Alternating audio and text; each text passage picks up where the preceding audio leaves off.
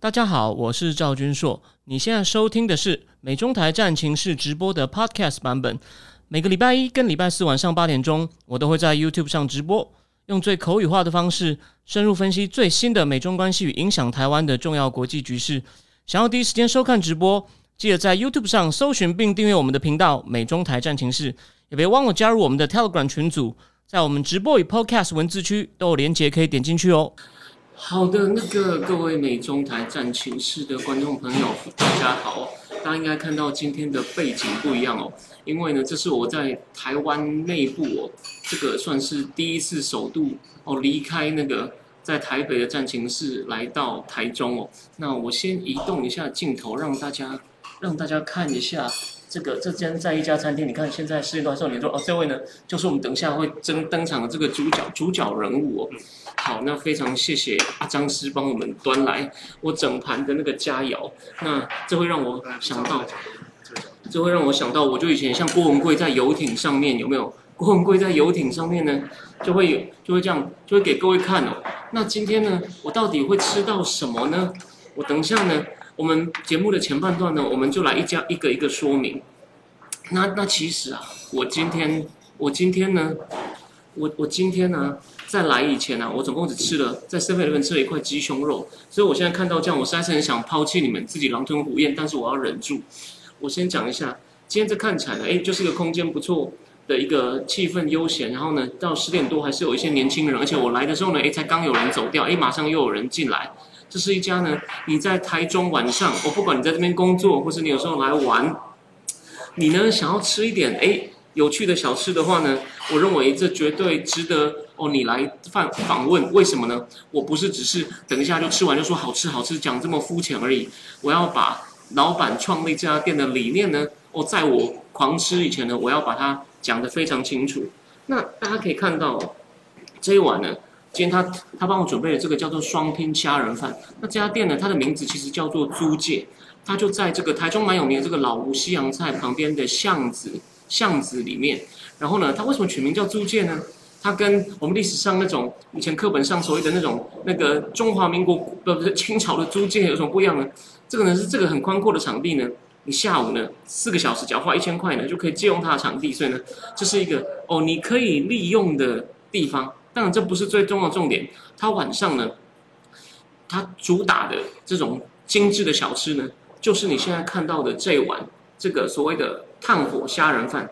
那他呢，花了大家知道吗？很多炭有很多炭味的地方呢，可能会哦造成你有味道。比如说，据说有家网红店啊，一些网红很期待的，我带着穿着很漂亮，然后带着很高贵的包包去吃呢，在里面都被烟熏的，就是这样熏的，整个都是这个味道。可是呢，在这边呢，老板有他特殊的技术呢，能够让整个店里面呢，还是一样干净清爽，闻不到肉任何炭味。那再来就是重点了，它的虾呢，并就是从另外一个，并不是传统的产虾大地的这个屏东还有云林哦来的，因为呢，它是从台东的虾农那边买的，因为在台东啊，它的那个什么，它的水质哦跟人家不一样，然后呢，也都没有放任何的农药，所以它的虾呢吃起来呢。它的口感呢，其实呢非常的非常的软哦，然后也非常的好，跟跟你在台南吃过那种虾仁饭的口感是不一样的。我先吃一口，我已经忍了，我大概已经七八个小时没有吃饭了。然后呢，他的米呢，也是当初老板终于放下了他在哦，就是刚这种精英上班族的生活，台湾环岛的时候在台东吃到的米，而且呢，他为了。要去找出好的米，还曾经跑去全联，在一年之内把杀所有的米，不管高价低价的，我都全部测试过，然后再用他独门的技术，我我听了都很想半夜来偷，把这个碳味呢，很自然的融入饭里面，再配上台东，台东基本上成本比较贵，但是呢是用更好的水质哦，而且呢它吃起来的这个虾肉的口感也不一样的虾所制造出来的。然后今天呢。它其实不只是虾哦，它还有台南来的石目鱼，所以我今天吃的这块呢，叫做双拼，叫做双拼。它的虾哦，它的虾吃起来跟你在别的地方吃过的基本上是不一样的，而且呢，他也不惜血本哦。他说，我后来才知道，他有一次他说在算成本的时候，他他的 partner 就说，哇，你一碗虾仁饭可能就卖个快一百块、九十块，结果你光里面虾的成本就占五十，因为台东的虾农用比较好方法养，所以成本也比较高。但是呢，为了给台中的晚上想吃好东西的人最好的体验，基本上老板是不惜血本，不惜血本去做这个，去做这个，去做出哦这一碗饭。哦，其实这个不止哦，那你以为就就这样而已吗？哦，就是哦，虾是从台东来的，哦米也是从台东来的，其实还不止这样哦。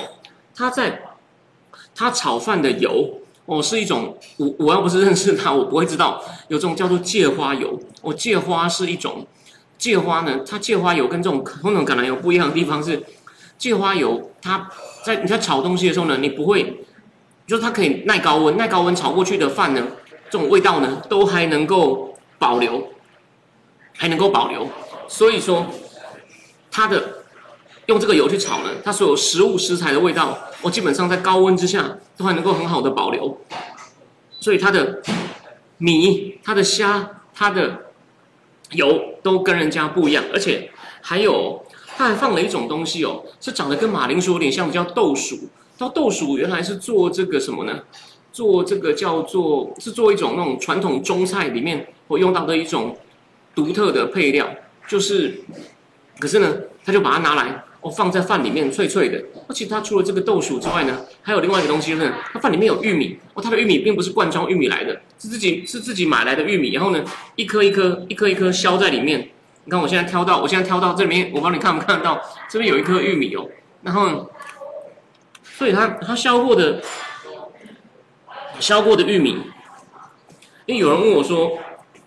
所以啊，因为现在聊天室有人问说，食材食材成本不是应该只有三成？所以呢，他当自己他的伙伴提醒他食材的成本可能已经超过了，所以呢，他自己都吓一跳。可是呢，为了给台湾台中的年轻人好东西吃，我们的老板阿张师并不惜血本。没有啦，就大家吃的健康，比较快乐比较重要。对对对，他他的理念其实我等一下讲完这就就食材本身，我会讲一下他的人跟他的理念。等一下他有空的话呢，我会请他一起坐下来。哎，关手在收手哈。对，因为人还很多，你不要看现在十点半了。对，他还有亲自一颗一颗哦手削的手削的玉米，哦，you see，现在你有没有看到手削的玉米？所以呢，它吃起来哦，而且呢，它为了顾虑到年轻人，它的分量相当多，但是呢，很过瘾。所以像我我上礼拜过年我带回去给我爸妈吃，他们就吃不完，我们就后来过两天再吃。可是呢，我自己老实说，我吃的有点撑，但因为好吃，我就我就拼命吃。然后呢？我先给大家看一下菜单哦，而且呢，它的虾哦，你不要以为就只是坐在里面让我刚刚看到哦，它里面它还把虾呢做成所谓的辣虾酱，还有虾黄酱，甚至白胡椒酱，这是他们自己做的调味酱。所以你看哦，这不是一个很普通的小吃店，或是去盲目的模仿对岸，比如说什么叉明酸菜鱼啊，那个我知道台湾很红，但说实话它也不难，它也它也不难吃，或者是。像什么肉夹馍，那个那个我以前在对岸吃很多。台湾像我一可还没有学的，我这边插个话，我以前因为我在对岸住过嘛，就是那个戴小帽的新疆人，就是牛肉串牛肉串一块五块，有没有？OK。好，那我继续说，那你你看哦，它这个它里面有有有它经典炭火虾饭，还有就是招牌虾黄饭，就是有放虾酱膏，还有就是这个鱼虾双拼饭，就今天老板帮我特别准备的，我还没有吃石目鱼，我还没有尝。然后还有一种叫炭火无刺鱼饭。我这也是石目鱼吗？不是石目鱼，因为我们鱼会依照季节去换。那我们现在刚好是石目鱼很肥美的时候，所以我们现在都用无刺的石目鱼下去做。OK，太好了，你看石目鱼无刺，这很难得哦。我那天第一次来还没有注意到。然后呢，它也有一些所谓的，它还有汤。它现在的冬天嘛，它就给大家这个猪心汤。然后呢，还有什么呢？还有一些季节性的小菜，还有这个焖山笋。然后呢，它还有这个虾香豆干方。大家看一下，这个这个应该是焖山笋。我现在我先来尝，我先来尝一口。这个是用那个苹果下去烧，啊，果烧出果胶之后，再跟那个一等的山水，然后下去再有点做油泼水凉菜的意思。苹果，苹果是在哪个阶段加入的？啊，苹果是前面要烧那个酱汁的时候会熬出那个果胶，像这个就是苹果。OK，这是苹果丁啊。OK，丢苹果丁下去一起。哇，这种看不出来，好有趣。对对对，就是烧，然后一起烧，然后有点果香。嗯哼嗯哼，我很。然后呢，就是下礼拜要推出的叫做什么？那个香茅柠檬香茅烧肉。柠檬香茅烧肉，这个在菜单上还没有的，所以我今天运气很好。今天刚做好了，对对对，他再去给他吃一下。谢谢，我就是当实验品没有，真的，先来先来尝一下这个柠檬香茅。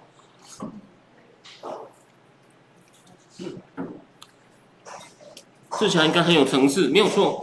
所以呢，没有没有，我是因为有有聊天室的人就说吃起来应该很有很有层次，所以这个是虾酱嘛，对不对啊？这是虾膏酱，就是我们加进去就变虾黄饭，虾哦，这是虾黄饭里面的虾膏酱，然后这个是这是我们自己做的虾辣酱。虾辣酱。OK，我现在来试一下，我现在来试一下。啊，你要配饭吃哦。啊好，没问题。我很能吃辣，好爽！我觉得我今天饿八个小时是非常值得的，非常值得的。郭文贵在游艇上没这种东西可以吃，各位。我感觉这酱会辣，这酱会辣，但是非常的过瘾。所以各位想尝一下味道的呢，你要亲自过来吃。我再讲一次，它在台中市的中城街，然后在这个老吴西洋菜，这有名老吴巷在后面的巷子里。但是呢，只要花老吴五分之一的价格，你就可以。这个是什么？好，这是新出的白胡椒酱。哦，白胡椒酱在刚刚菜单里面有的。啊，这个的话配鱼跟饭一起吃，这是呃很好吃的，我们自己很喜欢。好，我看这个。胡椒都自己买。好，谢谢，我来试试看。哦，在里面有事就不用紧帮我们，我随时出来。没问题，没问题。好，我现在试一下这个白胡椒酱，白胡椒酱。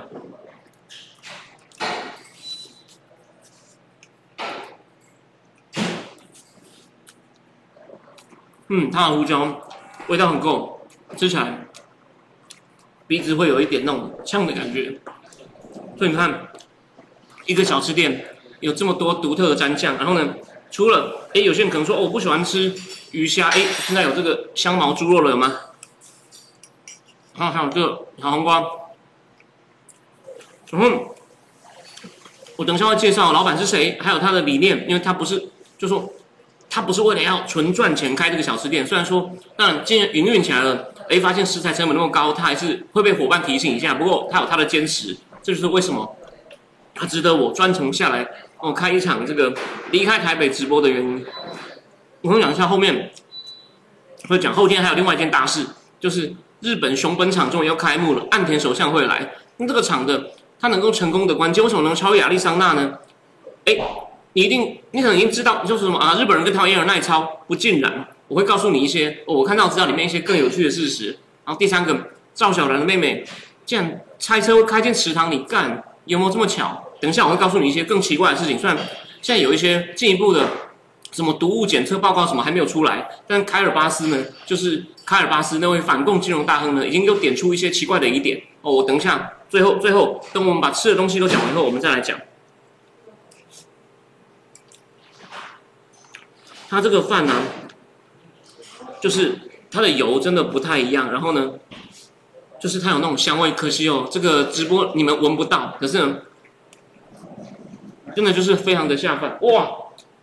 这个下礼拜下礼拜。他们要先出的，就是你看在那种日本料理店会吃到的一夜干，这个是那个布拉鱼，就是屏东的农民，因为不不拉鱼的，对不对？这 么说，五仔。五仔鱼，因为中共呢就玩经济战，就把我们限限制进口，所以呢为了去挺这个农民，然后呢已经烤出了这一只来，下礼拜呢一样会上，所以呢它的菜的这个菜色呢料呢越来越丰富了。我今天真的二八小时很值得，我一定等一下要我先我先吃一口，然后等一下再慢慢把它慢慢吃啊，这边有筷子哦。哦，好好，太好，太好了，太好了。他说叫我不要讲那么继续迷，他现在这个点不想吃东西的人很痛苦。呃，我就是要把你讲的让你魂魂牵梦萦，就很像那个我看到那个 Toys 被超派打成这样以后，我就很想吃他的冻饭一样。但是这个想的原因是不一样的。今天刚烤好，有点烫。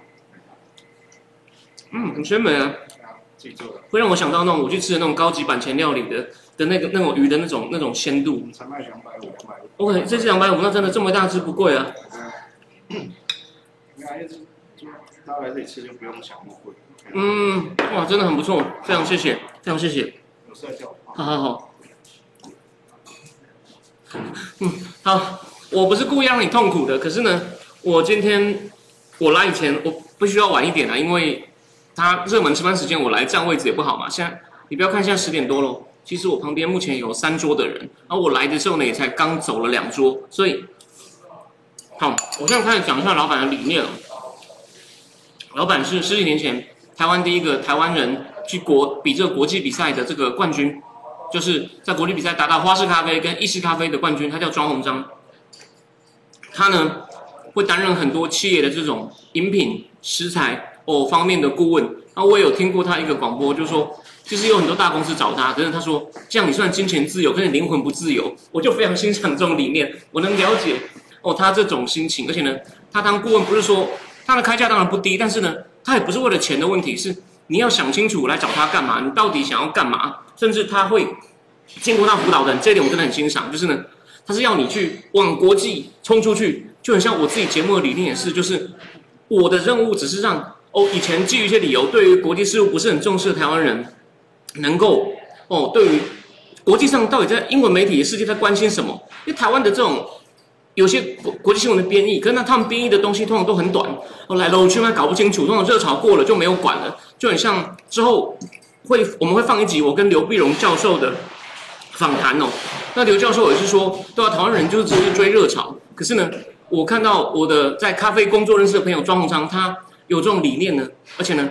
他对于这种食材，对于咖啡都有他独到的想法。然后呢，很高兴他开了一家哦这么特别的店，所以我就觉得，哎，我第一我很怀念这味道，所以呢，那我我我一定要专程跑来，然后一边吃，然后一边跟大家介绍，而且不止我在跟讲一个他很贴心的东西哦，在天气冷的时候呢，他只要外送员在那边等啊，他都会招待你进来，然后让你喝一杯热的东西，让你不要就说外送员很辛苦，他连这一点都想得非常的好，我认为这一点是真的是。很特别的。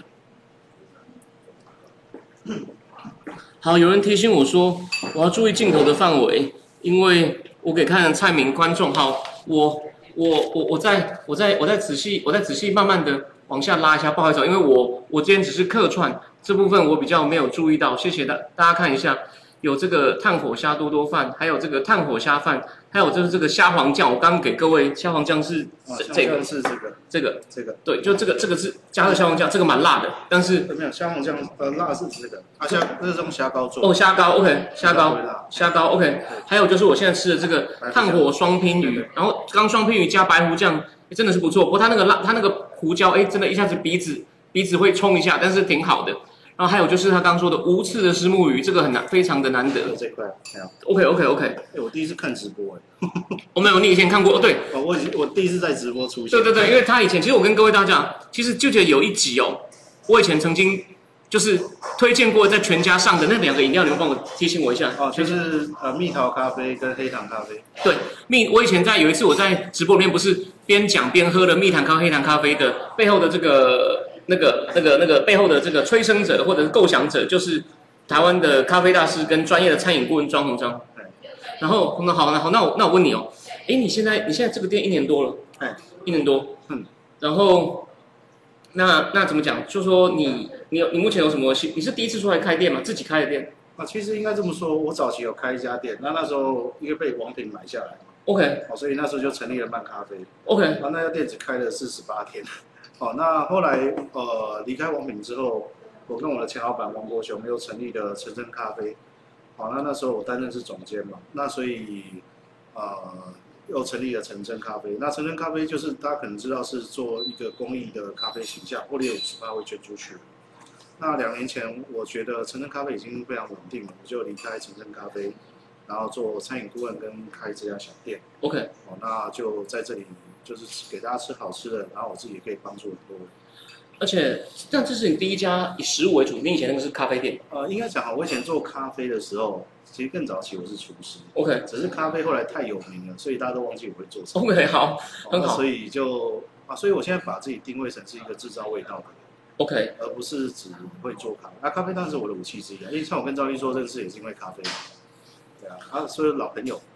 我我们在是在新加坡一家亚洲前就排名前五十大的酒吧认识的，然后一开始我觉得这个人气场强大，因为通常高手一开始都不太讲话，也是到喝了几杯以后我们才开始讲话，然后后来我就常请教他很多哦业界各种问题，然后还有哎。像如果各位有去过橙城咖啡的话，那个你那个会冒烟，那个是那个是什么？植物花开，或是台北的那个叫花样规比。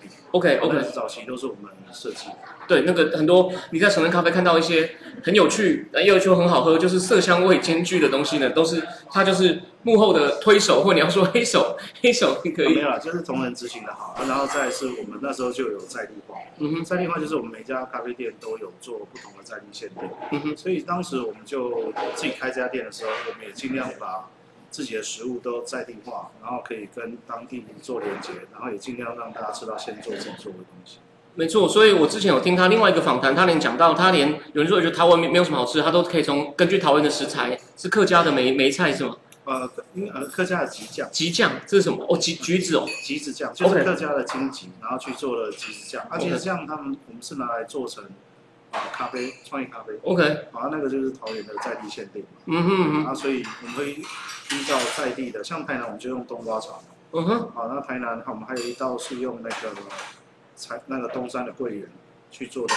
所以你意思就是说，在不同城镇咖啡都有一些在地特特别的味道每个城市我们当时设定是这样。？OK OK，那所以现在开的这家小店，当然虽然是小吃店啊，价格也不用太高，但是我们还是有维持一定的在地的精神跟想法，它也不用去抄大陆那些食物，我们自己就可以做出不错的食物。对，所以各位你不要看，好像它看起来是一家好像貌不惊人的小店，虽然一样是干净整洁漂亮，但是它是一家有理念的店。所以，那我问你，你你会不会说你也不怕人家抄，对不对？这种东西它也很难去复制。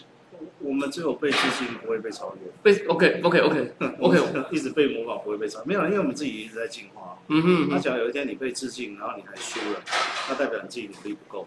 嗯，没错。所以我记得我过年的时候来的时候，还没有这个，还没有还没有这个，还没有这个香茅猪肉，然后也没有这个一夜干，所以呢，才短短一个多礼拜呢，又有一些又有一些新的东西，所以就表示它真的是在，就你不要看是这个小吃店，它其实是就像刚刚说，它是一个实验场，是一个味，可以说是个味觉魔术师，或是一个味道味道，你刚刚说的是造味者，对造味者制造味道的。的一个精心的实验，就是精心的去实现各种创意。这种东西通常可能是那种你在书店那种很高级的名厨，看起来摇摆的在做事，但你有没有想过，在台中就在一条小不起眼的小巷子里面，就有这样的东西，其实是非常的 amazing 的。所以呢，你如果平常台中工作或在中部工作，或者你有空来台中玩，哎，晚餐不要吃太饱。留点肚子啊！假设你要去吃别的东西的话，或者你要把这个当一餐，我认为你觉得值得。像我现在跟大家在讲话，其实我就我觉得我我好想我想再扒几口，因为第一是饿了，第二是真的哦，真的真的好吃。对对对，那那我在问，就说所以说，那你就没有人来，就是看起来感觉是来偷学的。你觉得你有遇到这样的客人吗？我。我觉得没有差，就尽量问啊，因为我们的食材都是公开，我们同事也都知道我们材料是什么。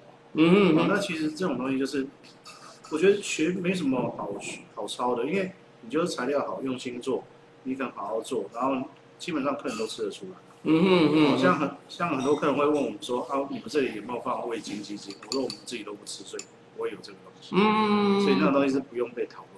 嗯哼、嗯，啊，所以呃，我们只给我们自己吃得下。你看我们员工餐那碗还放在那边呢、对就那碗还是我们自己的下饭。哦，真的吗？你等你自己看啊大家大家大家等我一下我，们的员工餐，就是他对啊，他们就是他们我们自己都爱吃啊你有。没有发现？对，其实我自己自己去一些餐厅，有时候会看到他们吃的东西跟给客人的东西不一样，但是他们吃，呃，我刚刚一看就是他应该是他吃到一半去忙了。就是我们还在忙嘛，啊对对所以我们自自自己愿意吃自己喜欢吃的嘛，他也愿意给客人吃所以呢，他有空可以来试试看。啊，那但是地点比较不好找，就是稍微看一下地图，应该就可以找得到。嗯嗯嗯，因为它的地点其实也就在，如果你对台中不熟的话，就在台中，等于是新的市中心的那个草悟道，你有听过？每年那个爵士音乐节，旁离那边非常的近。虽然它在一条小巷子里，可是呢，因为我我其实是台中长大，可是这附近以前哦，只有可是我小我小时候没那么热闹，我小时候这边比较有名的是全国大饭店，那时候是台湾台中首屈一指的。离球大饭店大概一百公尺内。对，C C，所以它其实就是全国大饭店以前已经算是再往下就比较荒凉了。我是说在三十三四十年前，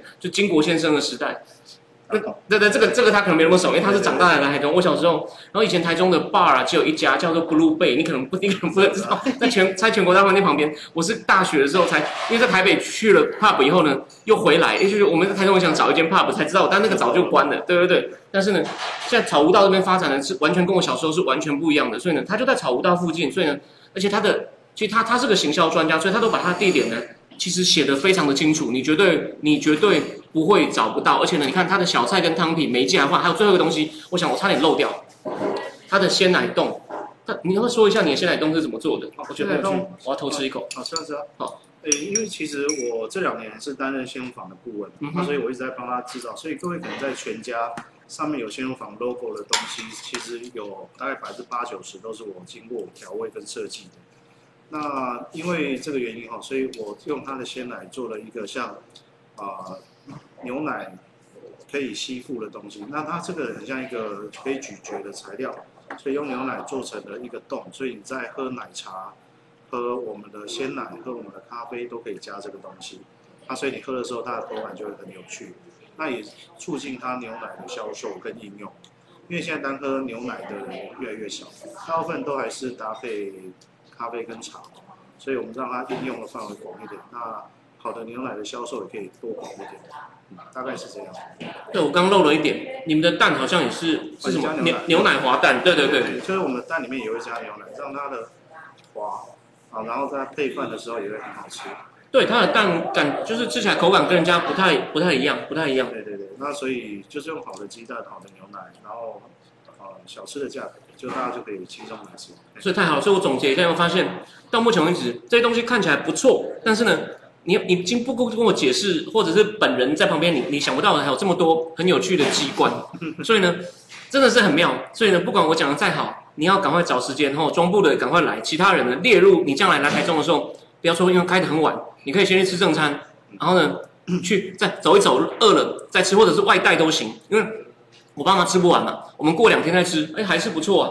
就是我爸妈有留下饭，然后那饭太多了，他们吃不完，他们年纪比较大了，所以今天非常谢谢洪章那个特别帮我准备，这干我就上瘾了，我一定没关系，没慢慢吃哈啊，然后待会再冲咖啡给你喝，你先。对还有对他最后的压轴，我等一下呢，对最后最后我讲到后面的时候，我可能会咖啡是给朋友的哈，好好我们这边基本上还是好咖啡啦，但是就是美式跟拿铁。我最后再讲一下，因为他这边也有卖咖啡，所以呢，你想要品尝，就是他毕竟是以咖啡大师的主要身份行走，那个那个那个就是呃，我们有提供然后不错的豆子啊，哎，对，然后用好的新乳坊牛奶啊，但是那种啊手中的黑咖啡就是给朋友。好好，所以所以最后讲一下，你看哦，如果你想你是对咖啡有兴趣的，你还喝小吃，还有还有还有很好的咖啡大师挑过的豆子，所以呢，这是附加价值很高，所以千万不要低估这家店，好不好？没有了，就小吃店了，对啊，欢迎大家轻松来，然后呃谢谢大家，好，好好好，谢谢，好好，我继续我继续，好，我要去洗碗。好，没问题。好，那我们现在回，我们也回，我也回归本业，没有啦？我回归，我们主要我们来讲几件事情哦。台积电礼拜六会开幕，但是我先试一下，真的很香。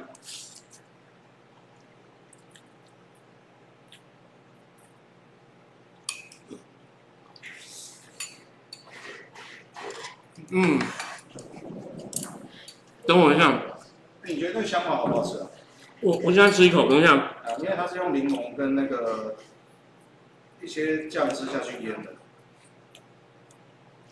好吃，但是你说的香茅味，我觉得跟其他比，今天它没有很出，没有很明显。它再重一点，对不对？对对，那些我们再调味，因为还还在测试。对顺便给我点意见。对，我就觉得好吃，但香茅味不明显。好，OK，我再我再加一个。OK，好。好好好，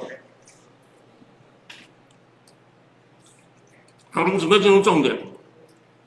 第一，你知道台积电的关键？哦，我看到资料告诉我，其实哦，当初台积电日本跟台积电邀请的时候，台积电说我们要我们有我们有一个条件，Sony Sony 要参加，所以台积电那时候的其实真正负责营运的是魏哲家，不是刘德英。我觉得刘德英好像比较像对外的，当然我有讲错，欢迎你更正我。如果你是业内的人，魏哲家跟 Sony 半导体 Solution Semiconductor Solution 事业部总裁清水照次两个人换手机，常常讲电话，交换 Zoom，然后，为什么叫 Sony 参与？Sony 其实台积电跟 Sony 本来就有合作，说台积电帮 Sony 生产那个叫 CMOS 这个影像感测的东西，影像感测器。然后呢，Sony 二零零一就有在熊本这边投资。然后最最令人惊讶的伏笔是什么？二零一八年，Sony 在那边买了一块二十三公亩的地，当地居民都以为是 Sony 自己要盖厂，就后来发现，哇，没想到是这个厂。那这个厂它正式的名称叫 JASM（Japan Advanced Semiconductor），应该是 Manufacturing，日本先进半导体制造厂。那它目前的进度呢，最令人瞩目就是它比较晚开始，它到，但是呢，因为魏哲家跟这个清水教室很密切的沟通，所以呢，它到五月基本上就敲定了，然后呢，二零之后就宣布了，结果到现在，你看到二，它它比美国的美国厂是二零二零说要弄，结果目前看起来要二零二五才盖好，结果在台湾呢，那结果日本这边呢，吼，稍晚才会生产，然后呢，可是二零二四，你看早了一年，下礼拜哦，对，礼拜六就要就要就要落成。剪彩岸田会来，好，前半段这个很重要，我想目前还没有别的资我想别的媒体可能没有看到这个。第一点就是 Sony 大力支援，Sony 大力支援，而且 Sony 他们还找了那个小岛营造 Kojima，Kojima 是日本第一个盖超高大楼，还有帮日本盖最高法院的名著名营造商。那熊本当地市政府的全力帮忙哦，早很快就帮他们开拓哦附近的道路。然后呢，日本这个经济产业省。但台湾现在最有名的算是科技评论人巫林祥哦，电台大电机系毕业，然后在台大政治系最近拿到博士。巫林祥他还去访问了金产省官员，他在公司的节目我完全推荐大家看，不会因为我们在同一个领域哦，放心，我是一样有好的资料。他去访问金产省，金产省的八十亿美金的补助呢，已经一半已经下去了，不像美国还卡在那边，所以你看，官僚也配合，地方政府也配合哦，然后呢，还有他说，当然日本人这种工作伦理，还有这种。对工程的这种专业，还有这种很高的纪律，哦，这也是成功的。不过他说台积电的这个工作流程的复杂性，还有这个严厉性哦，你不要以为说啊日本人一定吃得了。错，我看到的资料有写，有些日本人受不了，哦也辞职。日本人连日本人都受不了，所以你不要以为台湾这方面真的是世界第一。我最后会讲一下这个它的这个含义哦。哦，还有连这个家这个工人哦，都是从全日本调来，全日本调来，然后呢？日本的工人的时薪大概是十三美金，Arizona 是两倍，基本上是二十四。然后呢，所以呢，他说有个工作，比如说，就说本来是给一个月是三十万日元，哎，台积电就开五十万日元。那是因为汇率低嘛，日本因为汇率，就台积电说他可以 afford，所以呢，用高薪就挖到很多工人，然后再加上哦工作伦理严谨，但是呢，还是有些工人基本上受不了。不过呢，因为来的人也够多，所以他到后面呢，有些人来找工作，发现已经没位置了。虽然一开始可能会担心缺工的问题，因为这是个全球全球性的问题。嗯，等我一下，真的蛮好吃的。它的油油就是又不会那种油腻的油，但是呢，然后又有这种碳味，然后又有这种口感，跟台南有名的虾饭不一样的虾仁，再加上这些特别的酱。哎，各位，这是个小吃店哦，这不是什么我有时候会在脸书上贴的高级餐厅哦，可是真的是很享受。然后，等我一下。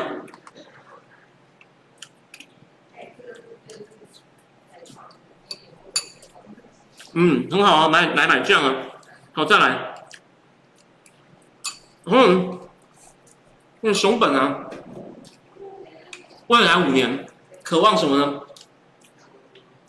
他渴望带动熊本的收益会是二十兆日元，未来五年每一年四兆日元，而且带动了投资，谁来投资？东东京威力，看他们总共投了三千多亿美金的东京威力科创。然后还有像京瓷，然后还有一家，我我我我让我查一下，让我查一下，因为我我不可能所有事情都完全记住。还有一家叫盛高半导体材料厂，哦，盛高、东京威力科创、京瓷都有在都有在附近投资。然后呢，这这个东京威力科创呢，它今年的股价哦，过年前就涨了十三趴。那东京威力科创说，去年的半导体是设备是跌了十几趴，今年会提升二十几趴。然后呢，明年还会再升十趴左右，所以东京威力科创也非常看好。东京威力科创呢，现在的市值也超过一千亿美金了，吼，好像是也是日本前五大，但是钱到多多多少我有点忘了，好像是第三，类似跟这个 NVIDIA 一样。所以你都知道，谢谢。我们现在看到日本这块呢，在晶片战争上呢，它等于得到领先性，因为熊本厂目前经验很不错，所以台积电可能还要再考虑盖第三个厂，也就是生产三纳米的晶片，就是呢很高阶晶片也要在熊本厂。他们现在已经这座厂好了，之后还有一座比较低阶的，大概十二纳米到二十八纳米的，也会有一座厂。那台积电哦，它现在每年花的这个，它现在每年这个资本支出，我大概在两千八百亿到三千亿美金，都已经比台湾的这个国防国防支出哦还要高了哦。然后呢，那对啊，这个金融灯我等下讲，我先讲这个总体的含义哦。大家想一件事。蓝白的人都会讲说啊，这个晶片厂出去会被掏空。第二，我就讲了嘛，台积电这个严谨跟工作强度，你到别国家需要更多磨合。啊，请问一下，台湾的人才以前，台湾现在的人才很少能够进大公司去轮调，那我们就自己出去嘛，人家请我，我们就出去嘛，培养国际化的经验，培养能够国际营运的人才，这不是最好的练兵机会吗？所以，对，再补充一点，所以台积电，你知道他除了招政治学博士以外，你知道他现在还要干嘛吗？他们好像台积电有人资说，他们要找会念德国文学跟日本文学的人来哦。以后人资的部门要处理这种文化的问题，所以你就知道，我们以前台湾人偶尔有人进了大公司。我我举个例哈，有一个人在美国的金融界、华尔街混得风生水起，但他这几年，他前几年可能有小向台湾媒体投书，但现在不见了，叫叶尔康。你去查有这个人，叶尔康在华尔街可能是之前混得很好的台湾人，但是那已经是大概七八年前的事情，因为他是我下面几届，他以前在这个莱新的 GRE 分数很高，可就是台湾人要在顶尖大公司爬，像像大部分都印度人嘛。我们等我们美国大选结完以后，我明年找一个时间讲为什么印度人在美国混那么好，有一本书在讲这件事情。这回过头来，第一，我们核心的东西不是说拿到国外就会被复制，这反而是我们台湾人才出去派一些高阶的，或者出去关于做些营运管理的练兵的机会。再来，国际政治的意义，讲到国际政治，哦，我最后会推荐这本书，跟这有关系。那我上次讲过嘛，现在全球的大国都基于要增加他们的 resilience，要增加他们的这个耐耐耐性韧性，当然希望生产有一部分在地化。那台湾要就像赖清德讲的，要加入自由民主阵营，你有这个东西，那在人家给你适当的补贴下，你去，这也就是强化我们跟这些先进有钱民主国家的关系，这也是一种外交的手腕哈，而且呢可以带动投资。所以现在日经有讲，现在历程封测的历程，你说我们考虑要去。我们考虑，我们也可以来，我们也可以到别的地方去生产。也就是呢，这是让台商除了真奶哦，讲到真奶国际化，就是刚刚出现的阿张师最好跟我讲，这台湾最国际化的一个产业。那我们半导体也可以出去啊。所以不管是你吃的，或者你是你手机、车子里面的晶片用的东西，都有台湾人，就不是很好吗？哦，所以，未来几年这个大格局什么，我今天当节目不可能讲清，不可能一次讲清楚，可能这跟我的书啊，其实是是有关系的。对对对，就是赚全世界的人，然后呢，学会跟其他的人才管理相处，这很重要哦。之前曾经有个很成功了，可是没有很久啊，就宏基啊，可因为后来笔记型电脑被贾博士弄掉了。本来宏基有那个味道，蒋凡可燃起有没有？蒋凡可兰奇啊。那宏基当年曾经有这个味道，但是呢，你看嘛，可是我们为了配合他，蒋凡可大部分待在欧洲啊。他虽然当了宏基总裁，他大部分时间待在欧洲啊，有没有？对我这边讲的故事哈，反正今天轻松一点。有一个宏基的财务长就追念，因为讲 Franco Lanchi 死掉了嘛 Lancy 一句又说，然后一看前半年兰奇又不跟他讲话，发现工作能力可以以后呢，就会带他回家吃饭，还说你要学意大利文啊，帮你在意大利交个，在意大利找个老婆啊，要你安居，跟我一起长期打拼啊。这没有什么啊，白人不是在其他国家很多都当高管，然后事后有些落地生根，台湾人这种机会比较少啊，那。这难道不是个好的机会吗？不管是奶茶，难怪是半导体，这蓝白这样讲啊，真的是太鸡肠鸟肚，就是太怀疑，这东西没那么好偷的啦。如果你以后跟他辩论，就说你不信看张硕节目，张硕节目引用资料说，台积电的工作强度复杂性，有些日本人都受不了，有些日本人都受不了。OK，好，现在已经，对我最后讲一下，日本股市创下三十四年新高，然后呢？它其实有一个，它那个，我讲一下大致为什么，他们有一个很重要的原因因素哦，那个，他们有一个叫做这个 NISA 账户，就是你用这个它这个 NISA 账户呢，去投资股票呢，以前是前一百二十万日币免税，现在提升了三倍，叫三百六十万，虽然没有很多，可是很多人就开始用这账户呢去买股票，然后东证的这个新的这个证交所所长呢。他就要求哦，如果公司它的这个这个叫做什么？那个 price book ratio，就是这个股股价的净值，股价的票面价值跟它的净值比，如果低于一，你这公司实际上的价值跟你每股的净值比呢，你的股股价比你公司实际上的价值还低于一的话呢，他就要求这些公司改善，不改善呢，他会故意把你点出来。这个英文的媒体又叫 shaming，就是让你丢脸。这些公司呢就只好。去改进他们的经营效率，所以日本的并购，我看过另外的资料，在讲日本的这个 MMA merger and acquisition 的活动呢，现在呢占亚洲，它又到三成了。哦，日本的日本的这个就是日本的 MMA 就是金融股市也起来了。然后呢，很多公司开始要改善公司治理，我要提升公司的价值，不然呢，他可能就要逼你下市，他以后可能几年内就要下市，现在先公开羞辱你，给你压力。那也因为这样，公司开始做很多动作，所以日本并购也火起来了。而如果再加上我刚刚讲的。日本的半导体哦，日本的半导体设备啊，日本的半导体设备，我来我来我来那个，我看一下我有没有，我我来念一下，因为除了那个东京威力科创，还有一家叫迪斯科，就叫 Disco，啊，还有一家叫 LaserNet，雷泰雷泰，还有迪斯科，然后还有一家叫做迪恩迪恩半导体，然后呢，总共有五家，这五家呢最大的市值，反正他们市值都增加很多，他们也准备要增加投资，所以日本看起来长期呢。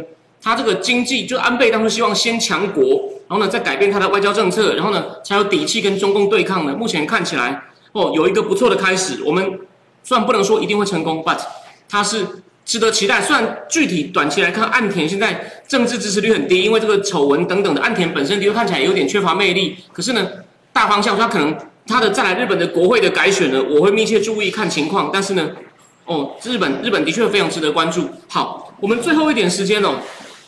我们来讲几件事情哦。我们啊忘了换标题，哎呀，拍谁拍谁，那个我就直接跳到第三了。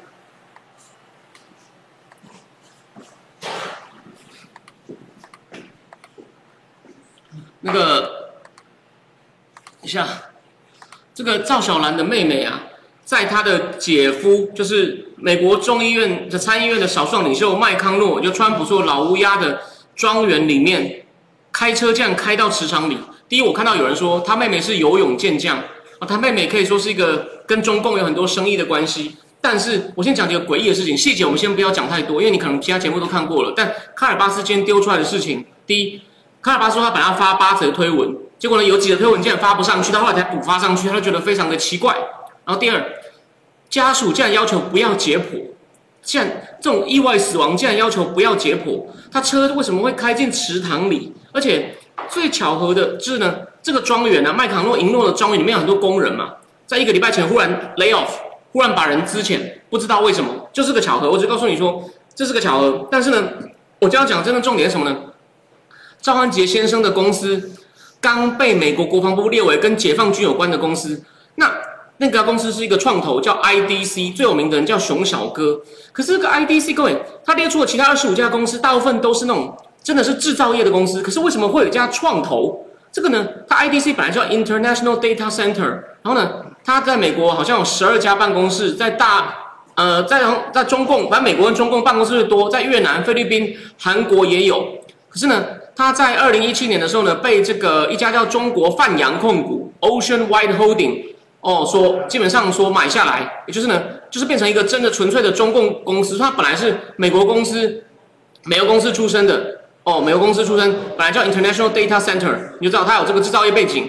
哦，那他专门做创投，他投了投投了组合里面有一千多家，然后他们投了有些代表作，小鹏、Neo 电动车、奇虎三六零，还有这个腾讯好像也有。然后他的老板熊小哥在国内创投界名人嘛，跟这个红杉资本，我基本上是一样齐名的。可就在这家公司被列为解放被列为跟解放军有关公司之后呢，哎，一个礼拜后赵安琪就忽然开车进池塘死了，这其实非常奇怪。不过呢，我先跟我讲哦，他说他投的公司可能问题不大，可是呢，他背后有接受中国的社保基金的投资，社保基金的资金帮社保基金投，社保基金这个这个基金掌握那么大，这一定会有关系的，这就很像为什么陈时奋能够去北京航天大学教书，这共产党一定会审查你。你你审查的时候，你敢不敢让大家看你审查的时候写了什么？要问你什么，你怎么回答？一样道理。所以 IDC 的问题跟陈时范问题逻辑是相通的。好，IDC 投的公司可能问题不大，问题它跟中国社保基金有关系。哦哦，所以当然它被列为这个名单，不代表马上受制裁哦。可是呢，以后大家要再投它的东西就会有疑虑了。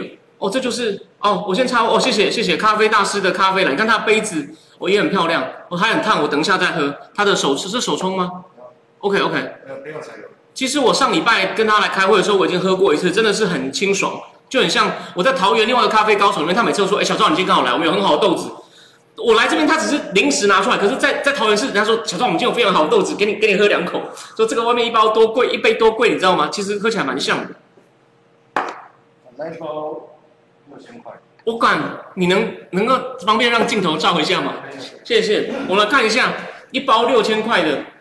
一包六千块豆子，所以啊，我今天这个节目主要就讲就是呢，这个赵小兰的不赵安吉的先生，我先看一包六千块，也就是类似这种赵安吉的先生哦，这个郑超人是台湾烘豆界的传奇哦，这个顺便大家补充一点咖啡业的知识，你看烘豆师上面亲自签名，这种这种豆子呢，就是基本上它类似像这种 IDC 的老板，反正他先生是 IDC 的人，IDC 刚被美国王部列为跟解放军有关的公司。而且呢，我刚刚把 IDC 的一些问题，还有它大致的情况都告诉你了。好，今天最后几分钟呢，我们这个是商周寄给我的一本书，这个作者呢叫做黄志芳，他现在是贸协理事长。哦，另外一个人叫李戴斯，哦，他是外贸协会顾问。哦，他也当做这个外资的分析师。哎呦，他有签名哎！哦，这本我自己我自己看了，上周还有两本。我先讲一下哦。其实我看了这本书，我觉得哎呀，它里面讲到很多概念，他就是要给那些大老板知道国际政治经济在干嘛。就是我坦白跟你讲，我没有在谦虚的，这就是我节目里面讲的各种东西啊。但我讲的可能有时候太乱或太细，老板没时间。所以呢，如果你有朋友想要知道一个比较概览的话呢，比如说讲石油美元啊，哦，俄罗斯俄乌战争开打后的制裁啊，为什么以前升息降息，为什么以前经济比较没那么大问题，现在你要担心升息，要担心降息，升息降息的经济冲击，这些其实我大概都提过啊。还有还有 AI 对失的冲击，就未来社会大层面的政治、经济、科技变动哦，一个大老板或者是一个需要一个一个大公司的经理人或者高阶经理人需要知道的基本入门的东西，他讲的蛮深入浅出的。哦。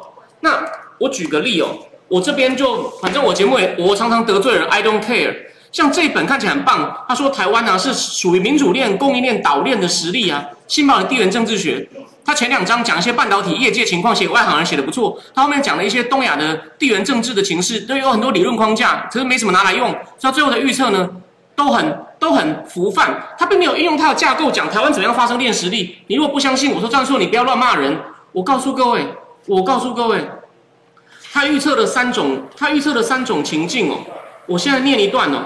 他说，短期内低度风险，台湾遇到的风险什么呢？贸易障碍，中国以简易标示等理由禁止产品进入中国市场，中中度风险的骇客攻击，然后呢，系统性掌握台湾政治经济社会运作资讯，高度风险的认知作战，中国结合多元技术与手段改变台湾思思想行为，然后呢，它长期、中期、长期风险呢，也差不多的这些东西啊，跟你看前面的东西没有关系啊，就这本书的架构有很大的问题，他他提出了很多有趣的架构，可是呢。都没有把那些架构拿来应用，他对于过去几年川普、拜登做事呢，也都提的没有具很具体，所以呢，你就看到一堆术语名词，越看越模糊。他只有前两章，你要想到知道半导体业界的一些基本情况写的还不错，那不像这本呢，是把你，他这本就告诉你一个，给你一些基本架构，他没有要深入探讨的问题，虽然也会稍微提一下。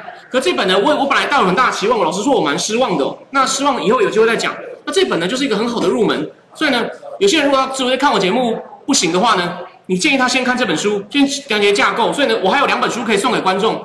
我现在决定呢，我我最后，等我一下，我最后，我最后那个，那个哦哦，这咖啡我现在喝一下，对，真的很不错，非常，它有那个酸，它有那种酸跟果香味，然后呢很清澈。这个你在那种台北那种看起来很 gay 拜的店，一杯真的。咖喱包金就贵。好，其实我现在呢又有人来吃，你就知道这家店真的很热门。好，我最后要讲一件事情，这两本书要怎么怎么拿到呢？我就就就我就用就原则上设定，先设定三个礼拜好了。从今天开始三个礼拜内啊，你只要看过这一集节目的人，你能不能告诉我，目前两百五十八集了，你你就写短短的心得就好，哪一集？对的，我们不要，我不说，我不需要那种空泛的称赞。你具体讲哪一集对你真的有收获，或甚至哪一集你听了觉得很不合理，这样说要改进。我当然讲话太乱，那个技术面不谈，是内容。不管你赞成或反对，哪一集让你印象最深刻，让你有给你很多启发，让你有很多意见，或者让你真的会去解读一件事情。哦，写的最好的两位呢，写最好两位，我们就把书寄给他。如果多，如果多的话呢，我自掏腰包买都很愿意，因为你们的回馈也是我节目改进的动力。好吗？哦，好。那今天呢，我最后看一下留言，我最后边吃一下哦。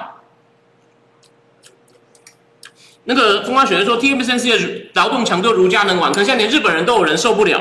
嗯，对，那个梁建梁建后苏黄良，然后，